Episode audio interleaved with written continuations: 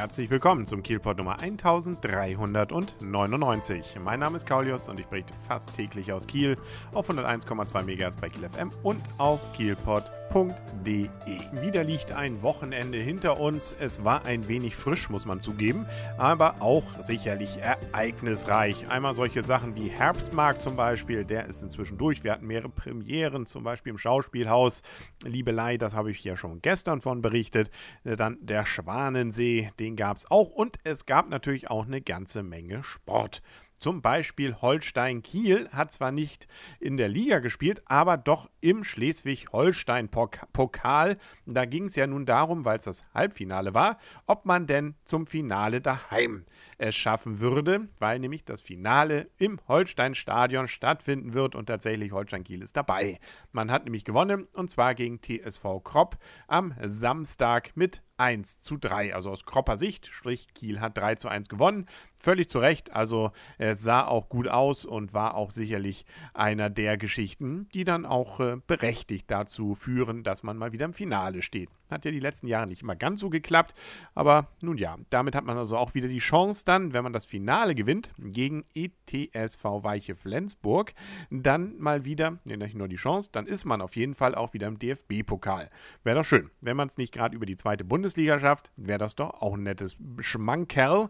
1050 äh, Zuschauer waren übrigens in Kropp, davon auch durchaus nennenswert einige aus Kiel, die dann dahin gefahren sind. Wann genau das Termin, der Termin für das Finale ist, das steht noch nicht fest. Das hängt auch so ein bisschen von den weiteren Spielen dann ab, weil die auch noch nicht terminiert sind. Aber das dauert auf jeden Fall noch. Also aus meiner Erfahrung her wird das eher so, ich vermute mal, April, Mai sein. Also darauf können wir uns lange noch freuen. Freuen darf sich übrigens auch Angelique Kerber. Die hat nämlich an diesem Sonntag gespielt und ihr drittes Turnier ihrer Karriere gewonnen. Weshalb ich das überhaupt erzähle, vielleicht weiß es noch gar nicht jeder. Angelique Kerber ist ja Kielerin und äh, ist damit sicherlich erstmal in unserem Fokus und zum Zweiten auch überhaupt eine der besten deutschen Spielerin. Ja, drittes Turnier jetzt gewonnen und zwar in Linz.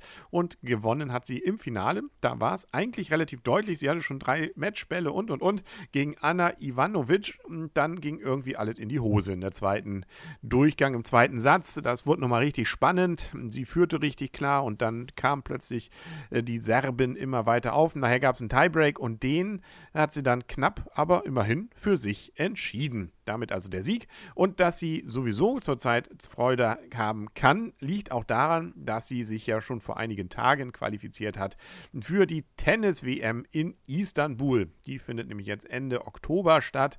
Und äh, das ist doch auch mal schön, eine Kielerin in Istanbul bei der WM wann hat man das schon mal?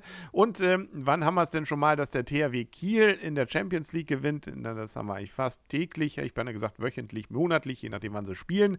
Nur, dass es so eng wird, das hat man nicht so oft. Und äh, das war es dann jetzt nämlich wieder. In Porto, bei Porto, FC Porto hat man gespielt. Man hat zwar verdient mit 31 zu 27 gewonnen, aber es war ein ganz schönes Stück Arbeit. Das war alles ein bisschen wirr erstmal und war auch deutlich nicht zu sehen am Anfang, dass die das wirklich mal so packen würden. Zur Halbzeit lagen sie nämlich auch noch zurück und auch in der zweiten Halbzeit war das alles andere als erstmal souverän. Aber nun gut, am Ende zählt ja das Ergebnis und damit natürlich auch, dass man wieder gut dabei ist in der Vorrunde der Handball Champions League. Und dann gab es noch an diesem Wochenende Dramatik auf dem Passagierschiff Merkur 2. Die wollte nämlich am Sonnabendmorgen in der Kieler Förde dann losfahren. Sie gehört ja bekannterweise zur Sylter Adlerschiffe Flotte und äh, plötzlich gab es Probleme, nämlich Wassereinbruch und das Ganze wohl im Maschinenraum. Das ist nicht schön, das macht so ein Schiff natürlich nicht schwimmfähiger und da hat man dann erstmal SOS bzw. Äh, Seenot gerufen und dann kam auch einiges an Hilfe dazu, zum Beispiel der Seenotrettungskreuzer Berlin und ein Polizeiboot, die waren dann dabei, wurde erstmal ein bisschen gepumpt und das Ganze dann gesichert und schließlich in die Werft geschleppt. Was jetzt der Grund war, das wird man untersuchen. Die Merkur 2 war übrigens bis vor zwei Jahren äh, die Luxusjacht der HSH Nordbank. Nur falls die Älteren unter unseren Hörern vielleicht nicht mehr ganz genau wissen, wo sie dieses Schiff einsortieren sollen. Jo, das war's dann auch für heute mit dem Kielpot. Wir hören uns dann morgen wieder auf kielpot.de und bei Kiel FM. Bis dahin sagt alles Gute. Euer und ihr, Kaulius und Tschüss.